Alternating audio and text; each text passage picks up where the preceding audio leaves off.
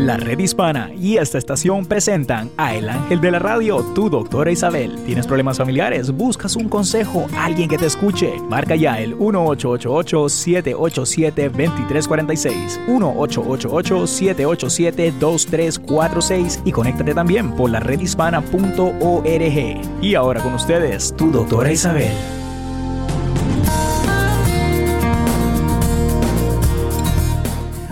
Hola, hola, hola queridos amigos y aquí tienen a su doctora Isabel en la red hispana, otro día más donde podemos de hablar de temas que son de gran importancia para todos, para nosotros y para ustedes. Por supuesto, las opiniones de ustedes son las que más cuentan. Llámenos al 888-787-2346. Aquí estamos para recibirles, ¿no? Espero que te hayan tenido una mañana tranquila y una tarde y una noche inclusive mejor. Sé que muchos de ustedes están pasando terriblemente una ola de frío horrible y espero que se vaya bajando un poquito ese frío al final de este fin de semana, ¿no? Eh, tengo amistades en Chicago que para que protesten del frío es mucho decir. Eh, son personas que llevan muchos años allá y se han acostumbrado a que Chicago en el invierno es frío, pero esta vez sí que han roto muchos récords. Así que a mis amigos que están con mucho frío, si no tienen que salir a la calle, no salgan. Fíjense que ha habido muchos que han muerto, eh, accidentes horribles. Eh, si no tienes que salir, no salgan. Bueno, pues hoy aquí estoy con ustedes y voy a hablar de un tema que es de suma importancia, que trata precisamente de traumas, traumas infantiles, ¿no? Pero también, además de hablar del trauma, yo quiero también hablar de las afirmaciones y cómo nos pueden ayudar a vencer quizás esos recuerdos que son de la niñez, que nacieron de, de una vamos a llamar desconfianza que mamá y papá no nos pudieron proteger. Em, o sea que los traumas infantiles pueden quedar marcados en la vida de todos, de todos los niños hasta cuando son adultos y por eso es importante mantenernos al tanto de esto. Un trauma de un niño eh, es cuestión de vida o muerte, porque realmente ellos dependen de que mamá y papá los protejan sobre todo es doble el dolor cuando es un abuelo, una tía, un familiar que les hace pensar que no que lo que están haciendo es normal. O sea que de eso tenemos que hablar, porque eso deja una marca, esos maltratos, mm, cuando, sobre todo cuando son continuos, constituyen una situación crónica para estos niños. Eh, se ha podido descubrir en muchos de los estudios que la pobreza de los padres, el bajo nivel educativo y las enfermedades mentales suelen asociarse con el maltrato infantil. O sea que a veces ocurre cuando esto está presente. El maltrato infantil tiene en las niñas efectos o niños, efectos duraderos eh, en la salud, problemas con drogas y alcohol, eh, comportamiento sexual de riesgo, obesidad y comportamiento criminal desde la infancia hasta la edad adulta. El abandono es el menos tan perjudicial como el abuso físico eh, y sexual. O sea que yo he recibido aquí muchas llamadas de mujeres y hombres que por fin, quizás de que yo lo he hablado tanto en el programa, han decidido reconocer, porque el problema principal que tenemos cuando hay un trauma emocional en la niñez es que el niño para defenderse, para protegerse, pues trata de negarlo, trata de esconderlo, trata de decir, no, no, no, yo no puedo pensar en eso. Y carga con eso hasta que son grandes y les causa muchos problemas emocionales.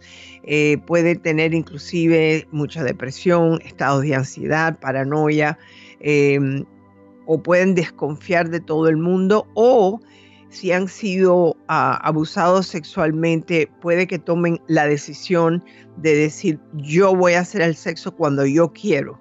Y puede ser que esos comportamientos se conviertan en, eh, en comportamientos que no son buenos. ¿ok?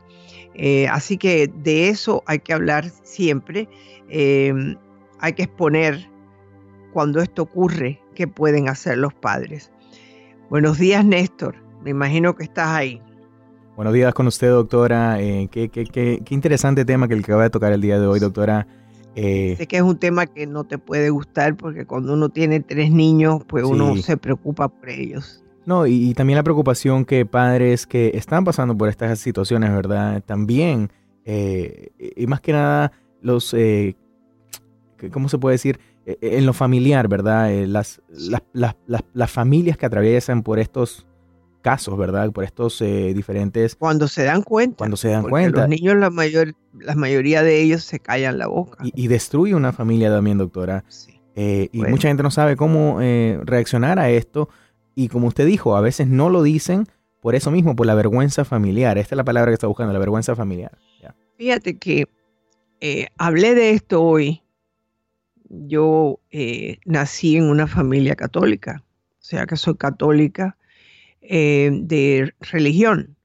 Y hoy estaba mirando las noticias el número, es que es increíble el número de niños que ahora muchos de, los arzobispos están abriendo eh, realmente los folders donde tienen a todos los niños y todas las acusaciones de distintos sacerdotes, ¿no? Este es un tema largo para poderlo hablar. Eh, de más está decirte, tengo desilusión. Tengo una desilusión muy grande porque esto es algo que se debió de haberse enfrentado continuamente por muchos años y yo creo que esa fue una de las razones principales por la cual el otro papa lo quitaron y pusieron a este, porque algo sabía que él no se mm. había enfrentado a la realidad de lo que estaba ocurriendo. Eh, con esto te diré que hay muchos sacerdotes que no han hecho eso, pero también hay cientos que sí lo han hecho. Eh, el perseguirlos ahora, eh, tengo entendido que hay muchos de ellos que ya murieron. Otros no sé en qué condiciones están, pero no podemos permitir en esta sociedad que vivimos de continuar asaltando a nuestro futuro, que son nuestros niños. Ahora yo te voy a decir algo. Yo recuerdo en mis tiempos que alguien decía, ah, no, este niño es majadero, llévaselo a este padre que él lo arregla. Entonces, como madre y abuela que he sido, yo me recuerdo cuando mi hija, que era campeona de correr y todo lo demás, había un coach que me decía, no, pero es que yo la puedo llevar conmigo. Y yo dije, no, a donde ella vaya voy yo. O sea que los padres también tenemos que tomar un poco más de control de la vida de nuestros hijos. Eh, yo no estoy hablando de un control exagerado, pero eh, no me gusta la idea. ¿Cómo tú me vas a decir que no? Yo te llevo a la niña que vamos a correr en, y ella se puede quedar aquí. No, tú necesitas que ella corra. O yo, mi esposo, su padre van, pero sola no va. Perdóneme, pero no es que es que no confío, no es que no solamente no pueda confiar en usted. Claro, muchos de ellos se ponían bravos conmigo. No, me está interesa. Bien, está bien desconfiar, eh, especialmente con las cosas que se ven el día, el día de hoy, eh, las oh. diferentes, eh, no solamente eh, casos, ¿verdad?, de violaciones, sino también en los traumas que causan estos niños o en las familias. Tremendo. Yo estoy completamente de acuerdo con usted. Yo estoy hablando definitivamente de acuerdo con usted que uno tiene que ser de esa manera, uno tiene que ser, es mejor precavir que lamentar. Óyeme, esta misma hija mía era tremenda como gimnasta, entonces la idea era precisamente llevarla donde ha habido estos problemas que hemos visto en las noticias, que se las llevaban en un campamento por los tres meses del verano y que de ahí ella iba a ir a las Olimpiadas. ¿Tú sabes qué? Se quedó sin las Olimpiadas porque yo no la iba a mandar ahí. Tres meses sin estar viendo a mi hija. No, señor. Y menos con... No, es que yo me encantan los deportes, pero hay que mantener el ojo. Hasta con los varones, no solamente con las niñas, con los varones. Mira, Diego, eh, tremendo eh, soccer player, pero ¿quién es que lo lleva a todo esto? Mi hijo, Eric, lo lleva, eh, el tío o la tía, pero tenemos que proteger a nuestros hijos aunque tengan 17 años. ¿Qué tal? Soy José López Zamorano, de la Red Hispana. Buenas noticias. La Suprema Corte de Justicia rechazó, al menos por el momento, aceptar la apelación de la administración del presidente Donald Trump al fallo de una corte que mantuvo vigente el programa de acción diferida para llegados en la infancia, DACA eso quiere decir que los casi 700.000 jóvenes indocumentados, a quienes todos conocemos afectuosamente como Dreamers, podrán continuar gozando de sus beneficios. Aunque el presidente decidió la terminación desfasada de DACA en septiembre del 2017, los tribunales han bloqueado el fin del programa. Trump propuso el fin de semana extender los beneficios de DACA y del programa de protección temporal, pero su plan fue rechazado por los demócratas y por los Dreamers, quienes quieren una solución permanente. Para más información visita laredhispana.com. Planeta Azul. ¿Cómo un árbol ha podido sobrevivir por más de 400 años en medio del desierto? Te saluda la agroempresaria Isabel Nieves de Planeta Azul. Frente a las costas de Arabia Saudí, en la isla de Bahrain, se encuentra el famoso árbol de la vida. Este mide más de 50 metros y sigue creciendo. Se dice que las raíces de este milagroso árbol son tan profundas que son capaces de sostenerse de una fuente de agua a kilómetros de distancia de donde se encuentra. Podríamos decir que esto es un desafío a la lógica científica o un motivo de fe en medio del desierto es un lugar de oración para muchos creyentes, por lo que se reciben más de 50.000 turistas al año. El árbol de la vida es un hermoso misterio de la naturaleza que continúa retando a la ciencia constantemente. Hay más información y recursos en la redhispana.com. Un mensaje de esta emisora y de la redhispana.com. Para vivir mejor. Cafecito espiritual Consejos para el aroma de tu alma. Hoy le hablamos al dinero. Acompáñame, querido dinero. Este año serás mi amigo fiel. Gracias por estar siempre presente. Gracias por ser la energía que provee un techo y comida en mi casa. Mis miedos y creencias de mi niñez me confunden con la creencia que no hay suficiente de ti. Confío 100% que multiplicarás mis ingresos, beneficiando mis talentos y mi verdad para poder ayudar a muchos. La realidad es que tú nunca me abandonas porque merezco tu apoyo y ayuda. Recuerda que las mejores conversaciones se toman con un cafecito, un cafecito espiritual con Carlos Anaya, Charan Singh. Para más consejos, visítanos en Instagram, Cafecito Espiritual. Hay más información y recursos en el app La Red Hispana. Un mensaje de esta emisora y de la redhispana.com. Para vivir mejor. Cafecito Espiritual Consejos para el aroma de tu alma. Hoy quiero que alimentes tu fe con una dosis de acción divina. Haz una lista de cinco cosas diarias por qué estar agradecido. Cuenta tus bendiciones. Recuerda que la paz, la paciencia, la bondad y la fidelidad son regalos del alma y se convierten en un verbo cuando se practican. Construye una fe para mover montañas confiando en aquello que no se ve, pero se siente. Dale a tu fe la oportunidad a que se revele. Recuerda que las mejores conversaciones se toman con un cafecito, un cafecito espiritual con Carlos Anaya, Charan Singh. Para más consejos, visítanos en Instagram, Cafecito Espiritual. Hay más información y recursos en la redhispana.com. Un mensaje de esta emisora y de la redhispana.com. Planeta Azul.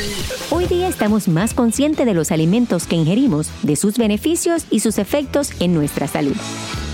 La naturaleza nos regala la acerola, una fruta rica en antioxidantes y vitamina C. La acerola ayuda a la absorción de hierro. Además, funciona como un protector cardiovascular y sus efectos antioxidantes protegen los vasos sanguíneos y disminuyen el avance de enfermedades degenerativas neuronales. Un efecto muy importante de la acerola es que la vitamina C alivia los síntomas de la alergia, la gripe y el resfriado refuerza el sistema inmune contra infecciones virales o bacterias por su poder antibacteriano.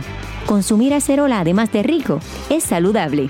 Les habló la agroempresaria Isabel Nieves de Planeta Azul.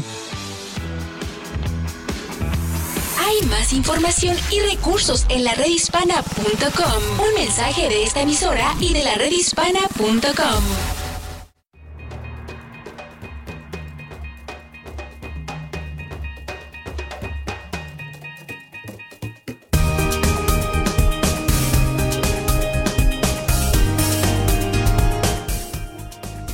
Hola queridos amigos.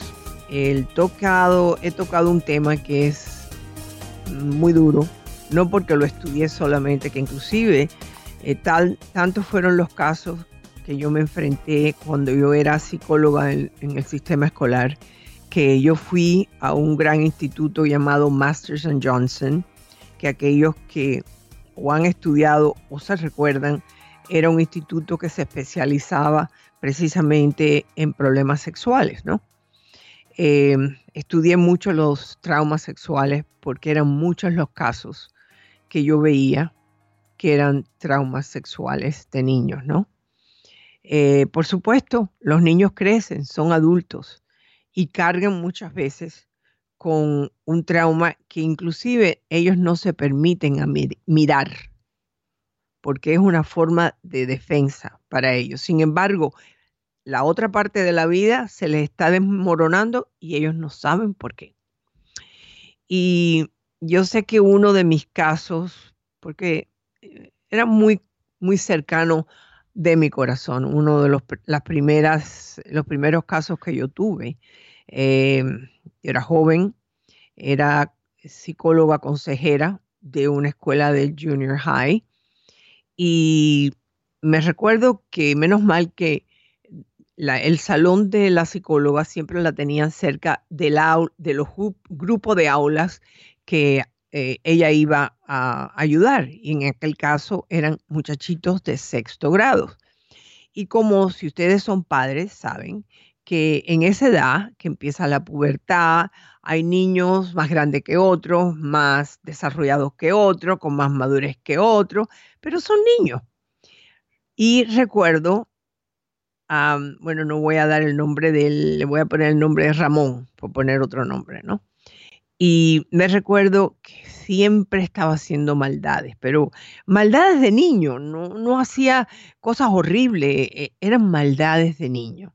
Un ejemplo, estaban en la clase todos los muchachos y él dijo, voy a ir al baño y les apagaba la luz a todos. Eh, cosas que no eran tan importantes en aquella época, pero ya llegó el momento que los juegos de él eran muchos, ya era casi todos los días, era como que estaba queriendo llamar la atención. Por supuesto, ya yo le había dicho a Ramón, mira Ramón, si tú sigues así, yo voy a tener que llamar a tus padres porque no lo haga, me decía, no, no, no, no lo haga, no lo haga, por favor, no lo haga. Pero mi amor, si te he dicho que tú no puedes seguir haciendo esto y tú sigues haciéndolo, le llevas el libro a la maestra, le llevas la cartera y después aparece en otro lugar, eso no se hace. Bueno, tal fue lo que él hizo, que ahora no me recuerdo lo que él hizo. Lo que sí me recuerdo, el resultado de lo que él hizo, porque como le prometí, le llamé al padre el padre era un hombre bien arreglado siempre, tenía un bigotito, eh, eh, siempre eh, pulcro, pulco, vaya, como si hubiera salido que iba a una fiesta. Y recuerdo que lo llamé y le dije, mire, su hijo está insoportable. Yo necesito que usted viene.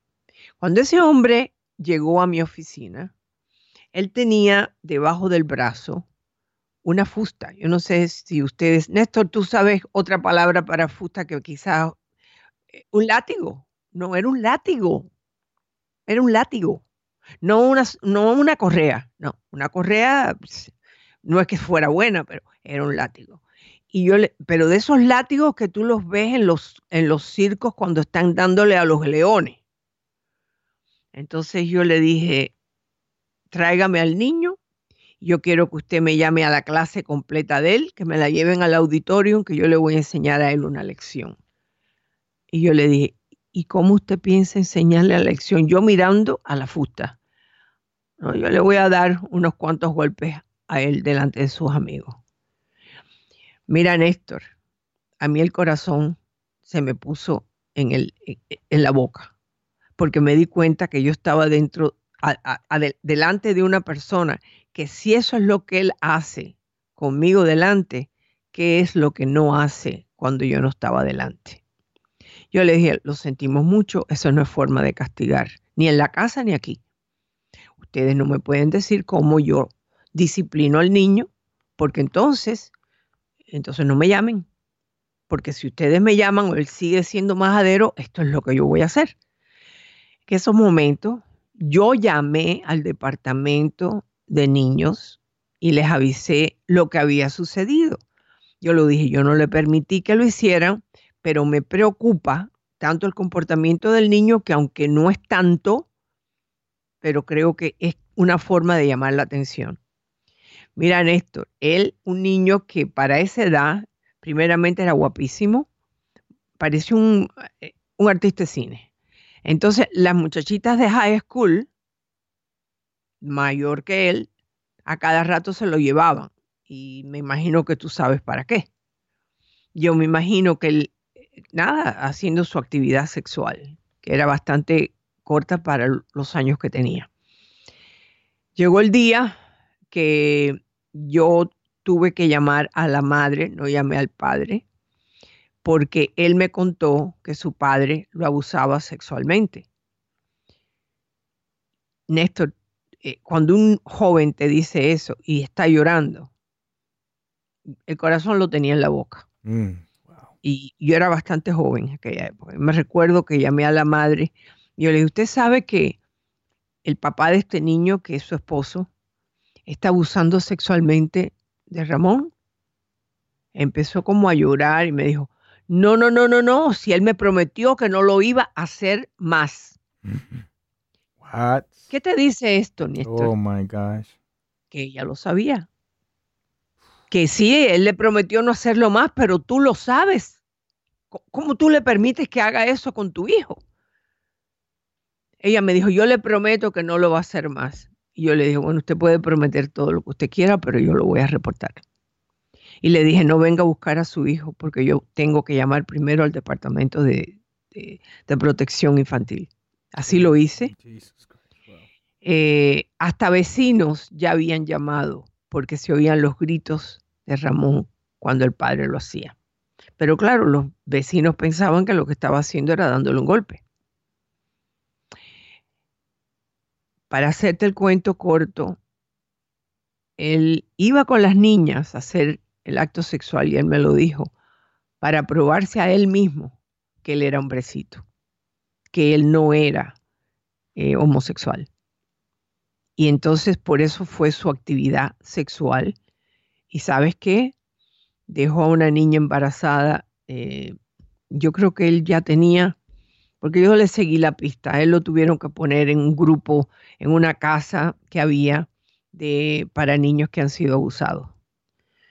Y, pero tuvo un hijo rápidamente, ah, tendría 15, 15 años, y ya después le perdí la pista, como dicen, ¿no? Pero ese caso nunca se me olvidará. Fue mi primer caso de abuso sexual infantil. Eh, tenemos que proteger a nuestros hijos. Eso es todo lo que te puedo decir, Néstor. Mm. Wow. Qué, tremenda historia, doctora, eh, de, este, de este niño. Y como él, hay varios, como él, hay varios Ramones ahí afuera y que no dicen nada. Eh, algo que he aprendido de su programa es que siempre enseñarle, ¿no? A mis hijos al menos, en mi casa, mira, eh, en la escuela o en la casa o donde sea, sea familiar o no, nadie te toca. Y si alguien te toca, tú me dices. Eh, hay que hacerlo, porque hay muchas mentes enfermas, hay unas mentes enfermas y inclusive estos niños se convierten en adultos. O los hay que se convierten en, eh, siendo, infieles porque tienen que estar probando sombría o tienen otras cosas que pueden enseñar. Cuando regresemos yo te voy a hacer el caso no de un niño ni de una niña, que tengo varios, pero de una mujer adulta que tuvo un caso que realmente me hizo pensar muchísimo. Aquí me pueden llamar al 888-787-2346, su doctora Isabel en la red hispana.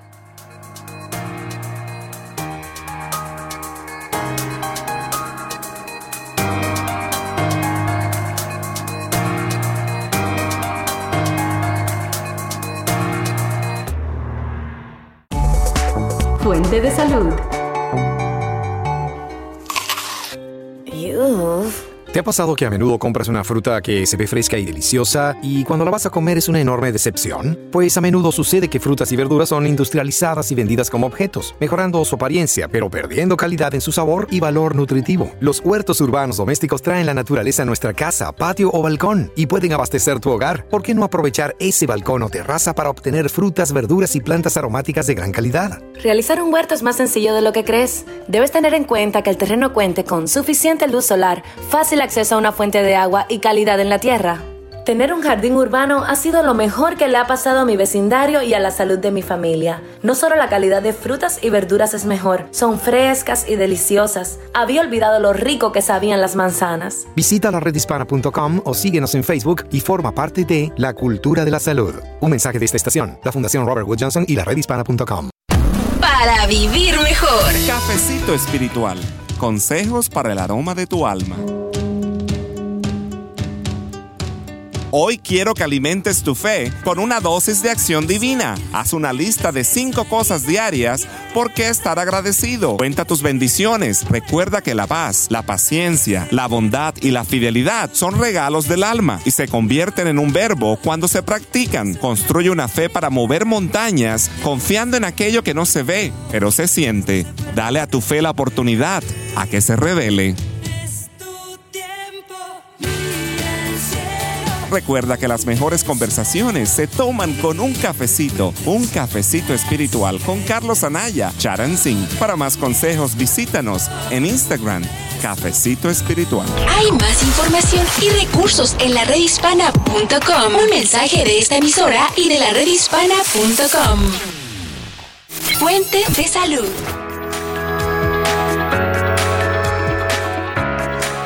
Lo que me gusta más de la enfermería es los contactos que uno hace con diferentes culturas, diferentes pacientes. Cada paciente es único. No, no, no todos los pacientes son iguales. Creo que eso es lo más interesante de, de ser enfermera, que uno trata a diferentes personas al día al día. Y entro yo y digo, oh, bueno, hablo tu idioma. Oh, y luego, luego se abren los ojos y empiezan a hablar. El paciente también. Ahora ya se siente más cómodo porque tiene conocimiento y ya no tiene que tener tantas dudas o miedo. Considera las posibilidades que una carrera de enfermera ofrece. Visita carrerasenenfermería.org. Un mensaje de la Asociación Nacional de Enfermeros Hispanos, esta estación y la redhispana.com. Fuente de salud.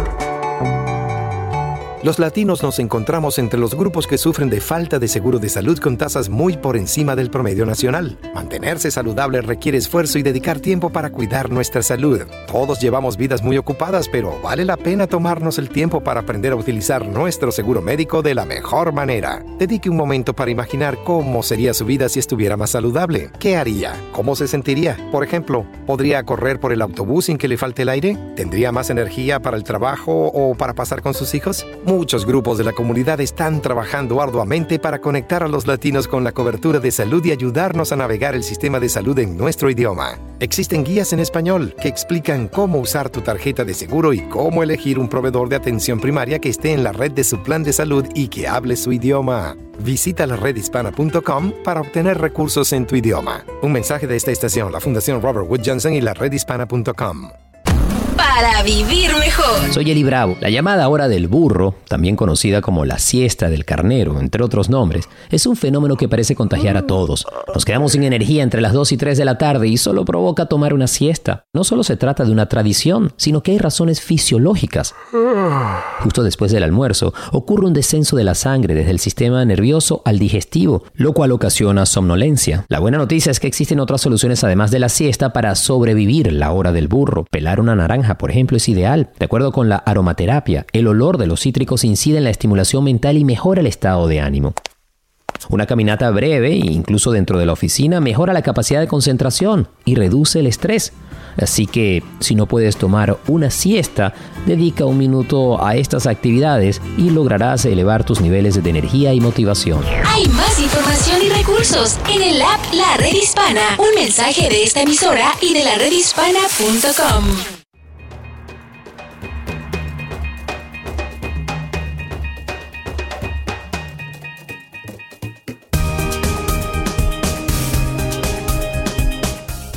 Hola queridos amigos, temas difíciles de tocar, de mi baúl de recuerdos tristes, he podido sacar algunos, eh, otros prefiero no sacarlos.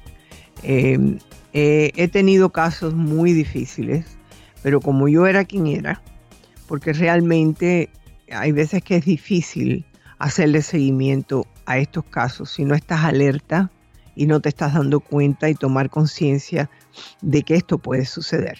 Perdón.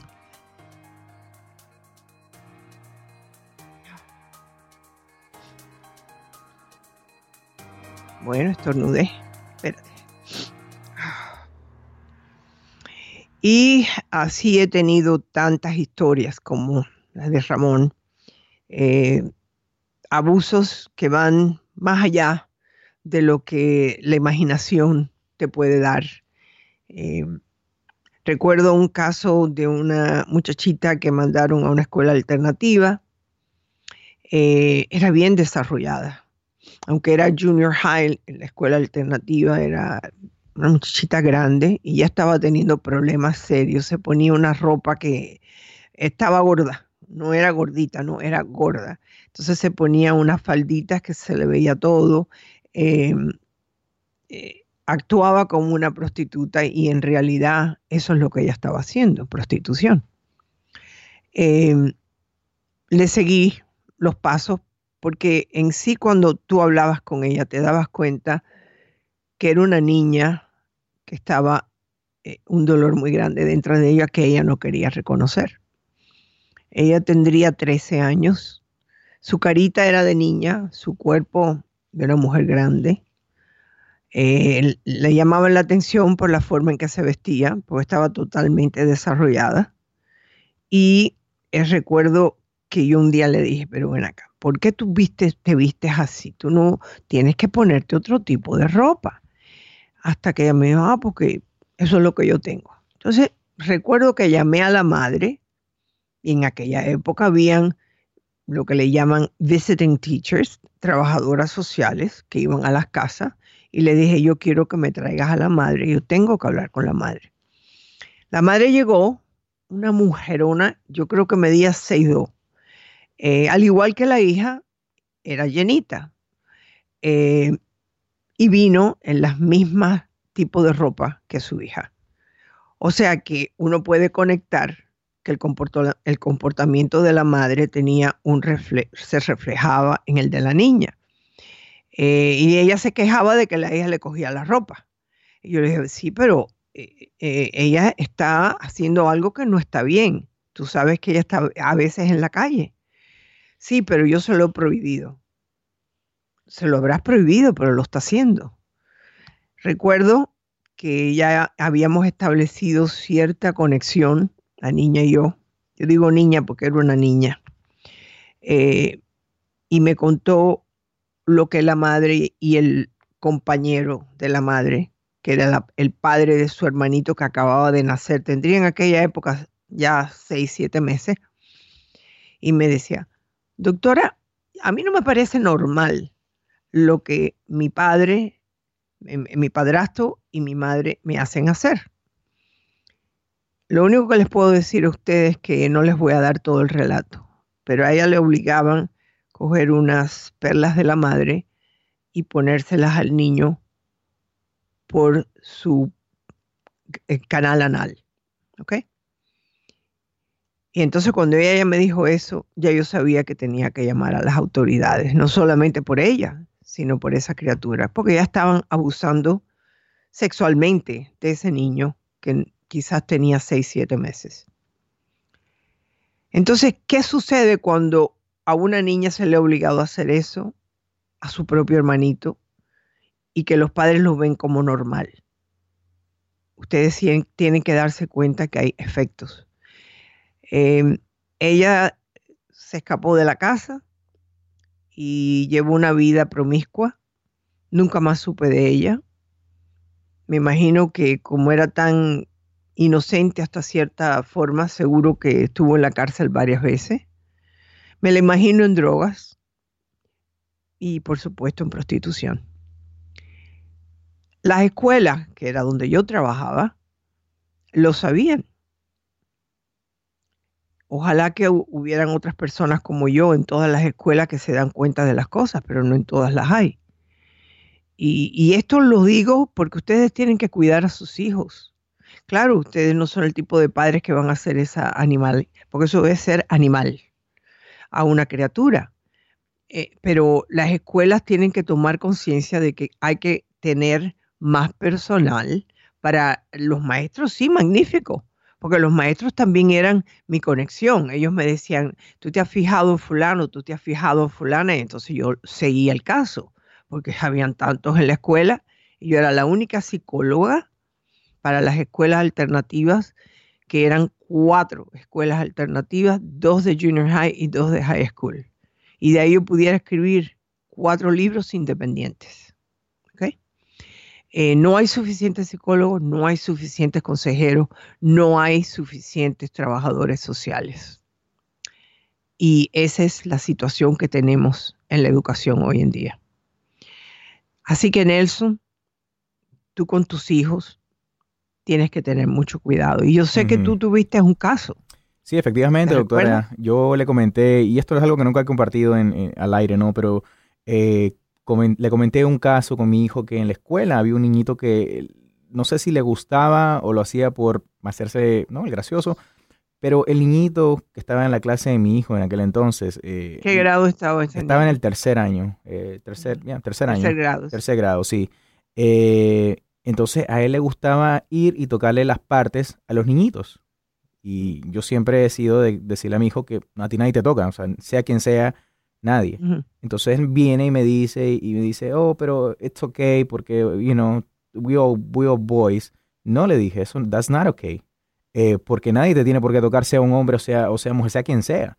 Yo me fui, ¿verdad? obviamente a hablar con la directora porque a mí me pareció, eh, o sea, o sea, usted lo ha escuchado todo y lo ha visto todo. Yo todavía a mi edad hay cosas que me cuestan procesar. Eh, pero a mí me pareció algo preocupante, alarmante, porque me, dio a pensar también qué estará viendo este niño en su casa que lo está trayendo a la escuela. Y eso es algo que no podemos controlar, doctora. Las cosas que los niños, otros niños traen a la escuela, a la, que tú mandas a tu hijo o a tu hija, ¿no? Eh, cuento eh, largo, para hacérselo corto. Eh, hablé con la directora y le dije, le expliqué la situación, ¿no? Le dije, ¿sabe qué? Mire, mi hijo me ha comentado esto, este niñito es el que está haciendo esto. Obviamente un alarme, o sea, se alarmaron, ¿no? Y eh, después de un par de meses removieron al niño de, la clase, ¿no? Por otras razones, no solamente por eso. Eh, pero nunca más supimos del niño. Y eso me preocupó mucho porque nadie lo ayudó. Eh, a, mí me preocupa, ojalá que lo hayan ayudado, pero cuando un niño tiene un comportamiento fuera de lo común, hay que ver qué es lo que está pasando en la casa. hay una gran probabilidad que él estaba como gritando esto me lo están haciendo a mí. ¿okay? ¿Quién se lo hacía? No sé. Pero es un llamado de ayuda que muchas veces los adultos dicen, ah, no, eso es cuestión de niño. No, no es cuestión de niño. si es cuestión de niño, hay que enseñarle a ese niño que eso no se hace. Sencillo. Eso no se hace. Entonces, eh, yo me recuerdo cuando tú me hiciste a mí ese, ese cuento. Sí, sí, sí. Y, y sé que uno tiene que estar al tanto de todo este tipo de cosas que ocurren.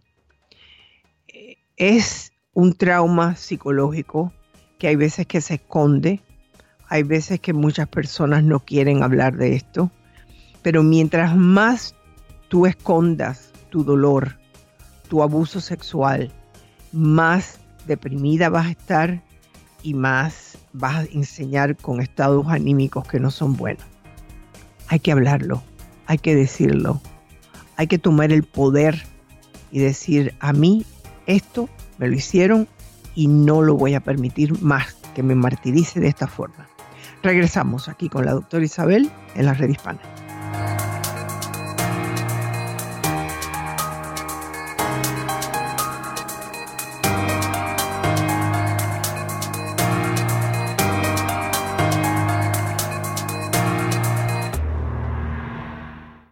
Para vivir mejor. Cafecito espiritual Consejos para el aroma de tu alma. Hoy le hablamos al dinero. Acompáñame, querido dinero. Este año serás mi amigo fiel. Gracias por estar siempre presente. Gracias por ser la energía que provee un techo y comida en mi casa. Mis miedos y creencias de mi niñez me confunden con la creencia que no hay suficiente de ti. Confío 100% que multiplicarás mis ingresos, beneficiando mis talentos y mi verdad para poder ayudar a muchos. La realidad es que tú nunca me abandonas porque merezco tu apoyo y ayuda. Recuerda que las mejores conversaciones se toman con un cafecito, un cafecito espiritual con Carlos Anaya, Charan Singh. Para más consejos, visítanos en Instagram, Cafecito Espiritual. Hay más información y recursos en el app La Red Hispana. Un mensaje de esta emisora y de la redhispana.com. Planeta Azul. Cómo un árbol ha podido sobrevivir por más de 400 años en medio del desierto. Te saluda la agroempresaria Isabel Nieves de Planeta Azul. Frente a las costas de Arabia Saudí, en la isla de Bahrain, se encuentra el famoso árbol de la vida. Este mide más de 50 metros y sigue creciendo.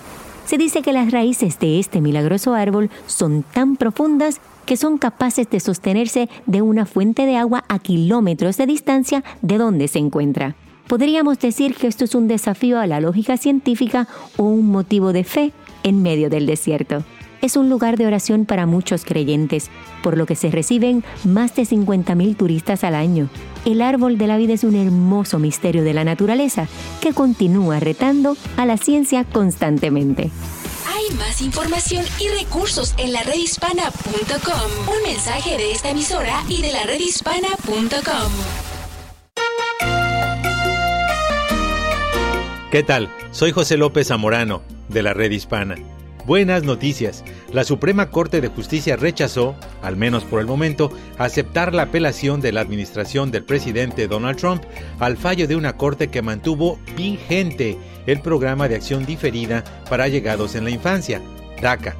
Eso quiere decir que los casi 700.000 jóvenes indocumentados, a quienes todos conocemos afectuosamente como Dreamers, podrán continuar gozando de sus beneficios. Aunque el presidente decidió la terminación desfasada de DACA en septiembre del 2017, los tribunales han bloqueado el fin del programa. Trump propuso el fin de semana extender los beneficios de DACA y del programa de protección temporal, pero su plan fue rechazado por los demócratas y por los Dreamers, quienes quieren una solución permanente. Para más información visita laredhispana.com. Para vivir mejor. Cafecito espiritual. Consejos para el aroma de tu alma.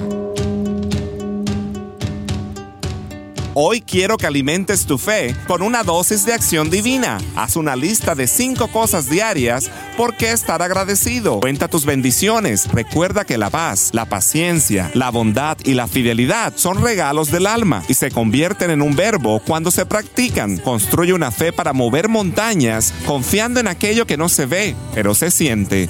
Dale a tu fe la oportunidad a que se revele.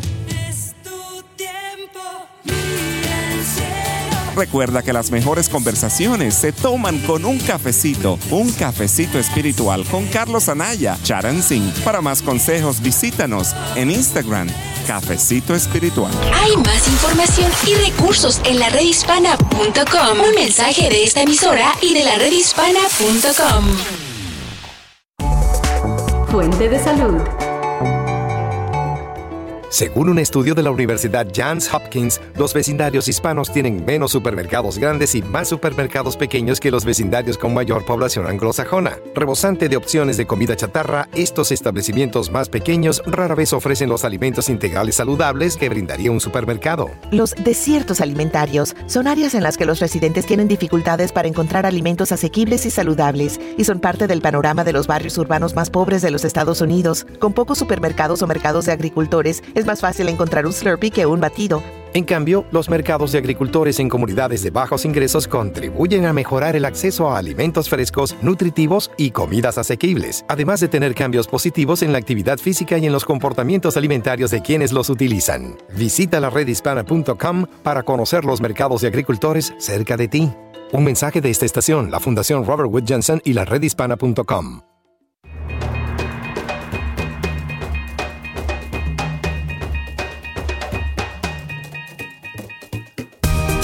Hola queridos amigos, eh, no quiero dejarles eh, sin una respuesta a lo que se puede hacer para eh, quitar un poco del dolor que la vida a veces o las experiencias negativas nos dejan. los traumas infantiles pueden causar lo que hoy se conoce como el trauma postraumático, ¿no? el, síndrome postraumático sobre todo si ese niño ya hecho hombre o esa niña ya mujer no ha sabido cómo procesarlo, ¿no? Y es un proceso. Primero te tienes que encarar con la realidad. Tienes que eh, saber diferenciar de lo que es y lo que no es, de lo que es bueno y lo que no lo es, de lo que es aceptable y lo que no es aceptable. No es aceptable que a un niño se le abuse sexualmente, ni físicamente, ni mentalmente. No es razonable que un padre, una madre, un tío, una tía abusen de un niño y como son miembros de la familia, se le perdone. No es justo que ese niño cargue hasta que es adulto o adulta el peso de pensar que él se lo buscó, que fue su culpa sí, hay que enfrentarse a quien, quien te hizo tanto daño. Eh, así que es importante, muy importante, que se le dé el poder. Si un hijo tuyo viene y te dice, mira, me pasó tal cosa, ¿cómo fue? ¿Cuándo te lo hizo? Mi hijo, ¿cómo no me lo dijiste antes? Pero no decir, bueno, tú te lo buscaste, porque ese es tu tío tú comprenderás que mi mamá se va a poner brava conmigo. No, hay que darle ayuda, hay que responder por ese hijo o hija. Y también esas personas que han pasado por tanto, yo he aprendido que por medio de terapia, de meditación y de algo que son las afirmaciones te pueden ayudar. Cuando en el ser humano surge la interrogante del por qué, el porqué de lo que me ha ocurrido, el porqué de la existencia, es cuando comienza la búsqueda. Una inapelable inquietud nos lanza a una lucha interior que puede conllevarnos inclusive a, ver por qué yo tengo este, este tipo de enfermedad, por qué me pasa esto espiritualmente. En consecuencia, de acuerdo a nuestras creencias, acudimos al lugar que consideramos adecuado y a la persona que puede brindarnos ayuda indicándonos un plan de ayuda a seguir. El psiquiatra nos dará un diagnóstico e indicará un medicamento. El psicólogo nos pondrá en terapia, el sacerdote quizás o guía espiritual eh, nos consolará e invitará a elaborar y seguir tácticas para acercarnos al Dios de su creencia. El amigo nos escuchará pacientemente y nos dará su opinión. Así cada cual con su fórmula nos dirá qué hacer para aliviar nuestros padecimientos. Pero todos, además de su receta, usarán la palabra, ya sea hablada, escrita o imaginada. Con la palabra que considero es el antídoto, podemos crear, transformar, sanar y diseñar nuestra vida, nuestro mundo y el de los demás. ¿Cómo podemos lograr esto? A través de un trabajo continuo sistemático y elaborado en virtud de las afirmaciones y la repetición, constante de nuestros deseos, que a la vez puede ser por medios audiovisuales o cualquier otra forma hasta que queden fijas en el cerebro, la mente y los cuerpos. Vamos a empezar y yo le voy a pedir a, Néstor agradeciéndole mucho su participación conmigo. Eh, cómo podemos hacer estas afirmaciones y tener un poquito de música tranquila para que las personas puedan aprender a hacer las afirmaciones. Y dice así, voy a empezar por fe. Toma de la mano la vida, recorre su camino sin prisa, con valor, en amor, con la guía del Creador Espero que Néstor me pueda poner la música que él sabe que él y yo escogimos, porque estas palabras que uno se repite y se repite nos puede ayudar, nos puede ayudar definitivamente a calmar todas esas inquietudes que tenemos. Amo la vida, amo la humanidad, amo la esencia de la creación, amo la divinidad que me ama, amo la existencia cosmológica, amo la fuerza creadora del universo, amo el amor, amo el amanecer, lo puedes decir con tus propias palabras. Amo cuando amanezco. Amo al lucero del alba. Amo el canto de las aves. Amo el paisaje del campo. Amo el verdor de la pradera. Amo el perfume de las flores. Amo el rumor de una cascada. Cuando uno habla y estás dando bendiciones a las demás diciendo amo, eso te ayuda porque te llena tu corazón de amor, no de resentimiento, odio hacia ti mismo. Amo el azul del cielo, amo el calor del sol, el sonido de la lluvia, el misterio de la vida. Amo la naturaleza, la danza del viento, la pureza del campo, la música del bosque, la belleza de los árboles, amo la vida de la pradera y la, generosidad de la tierra. Analizo antes de decidir. Analizo antes de creer. Analizo antes de responder. Analizo antes de dudar. Analizo antes de hablar. Analizo antes de afirmar. Analizo antes de preguntar. Atraigo energía positiva. Atraigo amor eternamente. Atraigo paz a mi alrededor. Atraigo amistad continuamente. Atraigo sentimientos constructivos Atraigo seres vivientes de los que puedo aprender. Atraigo a personas que están en la misma línea espiritual que estoy yo. Y a diario doy lo bueno de mí. A diario adquiero sabiduría. A diario me renuevo en el amor.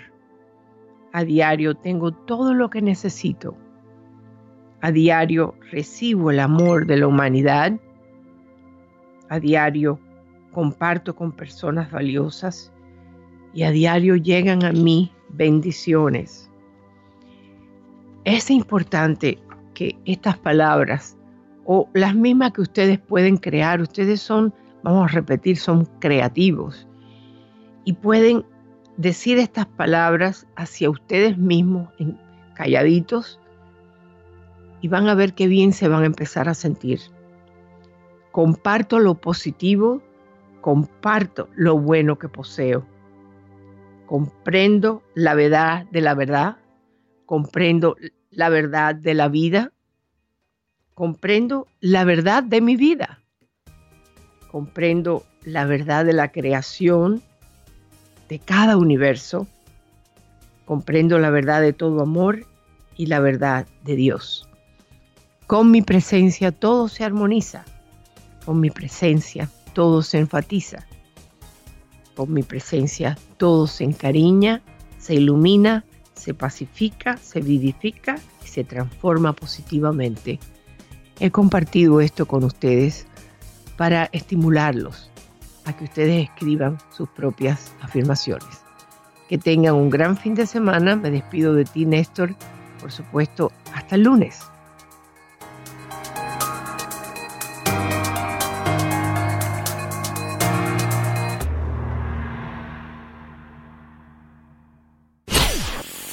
Hola, soy tu doctora Isabel. Si te gusta mi programa en iTunes, suscríbete, dale puntuación y haz tus comentarios en iTunes. Espero leer tus comentarios. Hasta la próxima.